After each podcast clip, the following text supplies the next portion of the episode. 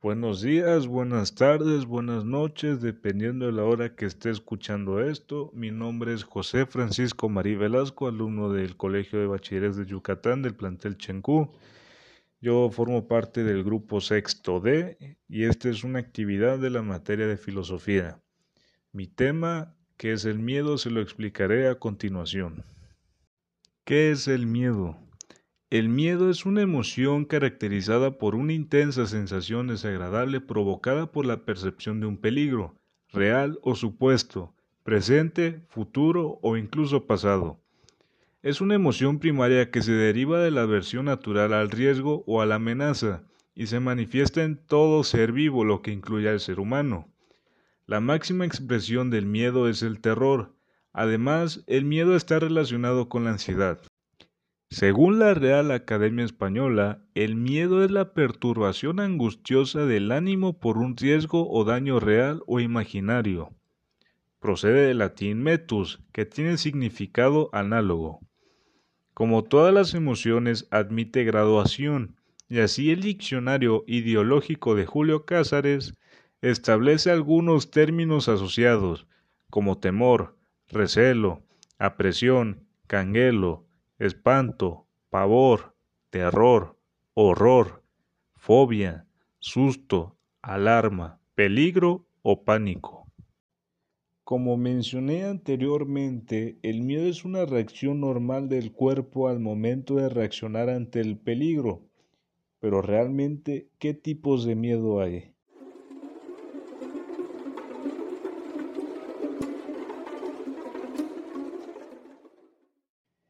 Miedo según la existencia del estímulo. Existe lo que es el miedo real. Este hace referencia a un tipo de miedo que se construye a partir de componentes reales. Esto quiere decir que el miedo surge a partir de una situación de peligro que podría ser posible. Un ejemplo sería el miedo a ahogarse al momento de estar metidos en una alberca. Miedo irreal o irracional. Este miedo tiene su origen en un pensamiento imaginario, distorsionado y catastrofista, a situaciones donde realmente no existe un peligro real. Ejemplos de esta sería el miedo al hablar en público o el miedo a volar. También existe lo que es el miedo según su normalidad.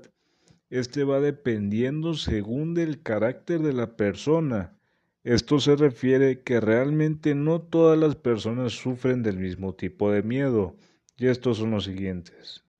Miedo normal es aquel miedo que se presenta ante un estímulo que puede ser dañino para la persona. Es de corta duración, no interfiere con la normalidad en la vida cotidiana y pone al individuo en estado de alerta. Miedo patológico este tipo de miedo se activa aunque no haya peligro y puede prolongarse indefinidamente. Este suele presentarse en personas que tengan algún tipo de desorden mental. Miedo físico. Este miedo es el temor a sufrir sensaciones dolorosas derivadas de un estímulo externo real o imaginario.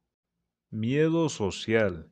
Este tipo de miedo ocurre en respuesta a un estímulo externo que se integra a nivel social.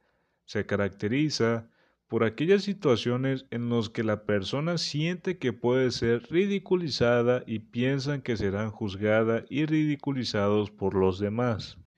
Miedo metafísico.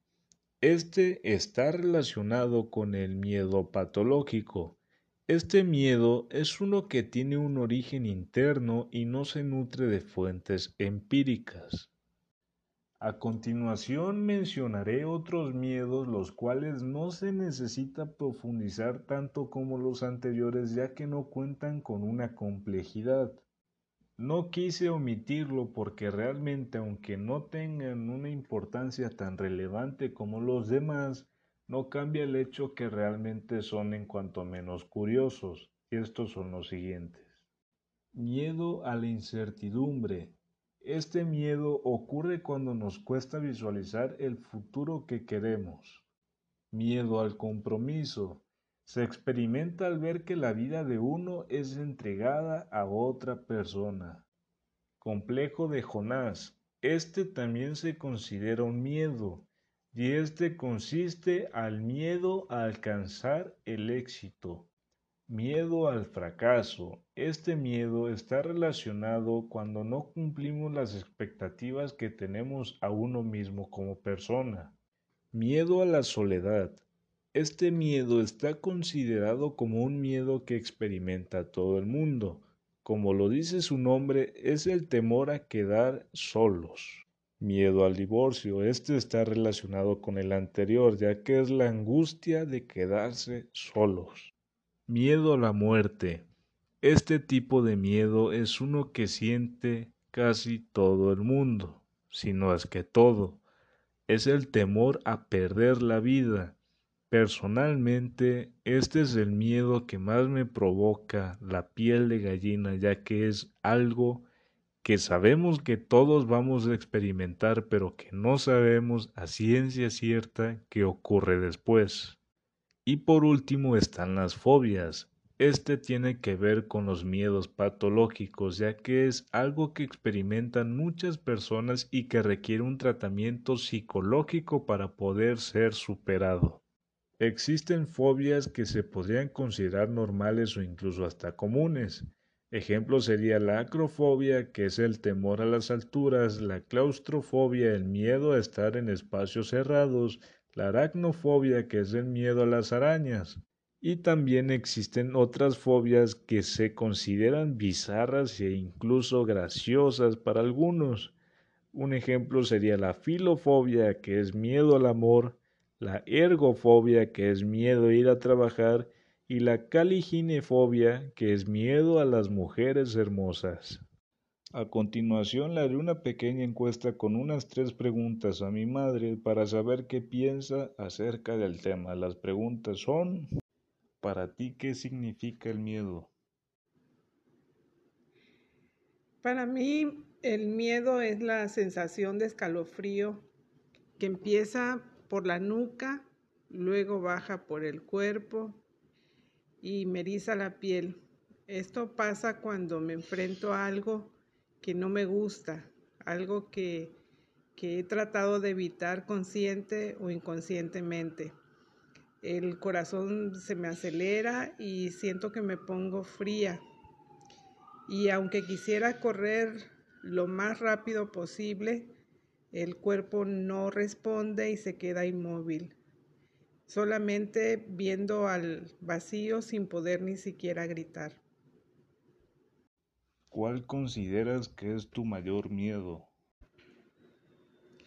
Definitivamente el mayor miedo que yo tengo es el miedo a las alturas.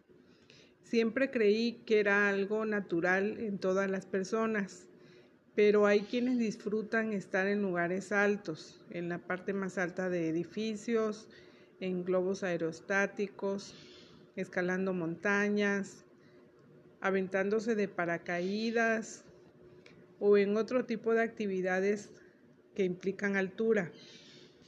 Así que no es normal tener ese miedo, porque si no todos lo tuvieran.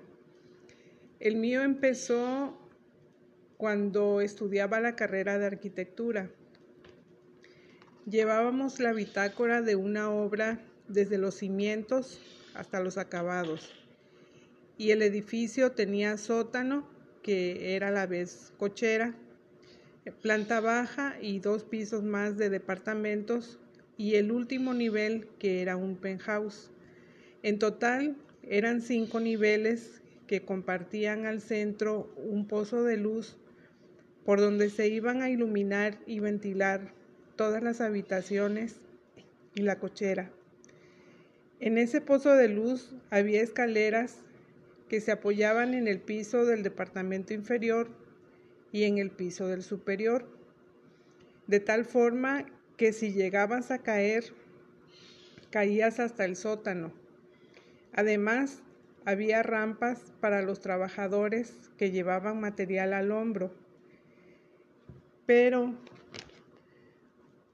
nuestro maestro nos insistía en usar las otras escaleras Un día, después de varios intentos, logré tomar confianza y bajé muy rápido. Y al oír que algo se rompía, volteé a ver y era mi pantalón que se había atorado con las varillas de un castillo que sobresalía 30 centímetros del piso. Solo sentí escalofríos y desde ahí perdí la confianza, porque si hubiera caído tres o cuatro centímetros a la derecha, me hubiera perforado la pierna. ¿Cómo crees superar tu miedo y qué consejos les darías a los demás para superar el suyo? La única forma de superar el miedo es enfrentarlo. Después de esa vez, yo procuraba que amarraran con alambre las escaleras para evitar accidentes, pero aún así subía solo un piso a la vez. El miedo no se había ido del todo. Dejé de trabajar en la construcción por muchos años y cuando hubo oportunidad trabajé supervisando una obra. Era una mujer entre hombres que no mostraban mucho respeto a mi rango y cuando se hicieron actividades a doble altura había que supervisarlos.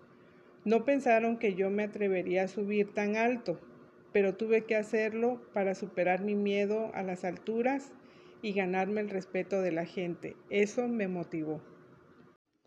Para poder cerrar y concluir el tema, podemos afirmar que el miedo no es más que una emoción que genera nuestro propio subconsciente, la cual no podemos suprimir o dejarla de un lado. El miedo sirve para evitar a que nos enfrentemos a una situación de peligro o algo que no es de nuestro agrado. El miedo es otra característica que nos identifica como individuos. Ya como mencioné anteriormente, no todos tenemos los mismos miedos y cada quien nos afronta de una manera distinta. Para poder concluir y cerrar el tema, la pregunta que yo quiero hacerle sobre el miedo es si realmente se le podría considerar como una característica positiva o negativa para el ser humano. Si se le consideraría como algo negativo, se podría decir que seríamos capaces de hacer cualquier cosa sin ningún tipo de arrepentimiento y un análisis de fondo.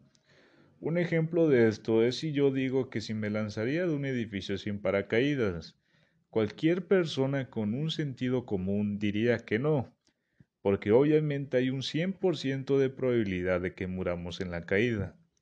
En cambio, si hay una persona que dice que no tiene miedo a nada, incluyendo el miedo a la muerte, éste podría ni siquiera pensarlo dos veces y lo haría. En cambio, si al miedo se le considera como algo positivo, sabríamos que sería un tipo de limitador a las acciones que hacemos. Si hubiera un mundo sin miedo sería un total caos. ¿Quién sabe qué tipos de cosas haría cada persona si no tuviera miedo a nada?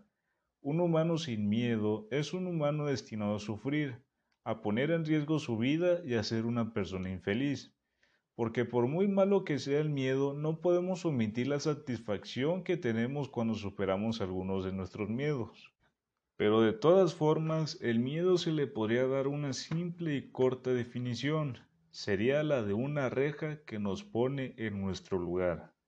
Un gran ejemplo, y yo diría que el mejor ejemplo que pueda dar relacionada con una situación del miedo, es justamente la situación que estamos pasando actualmente en el mundo a causa de la pandemia del coronavirus.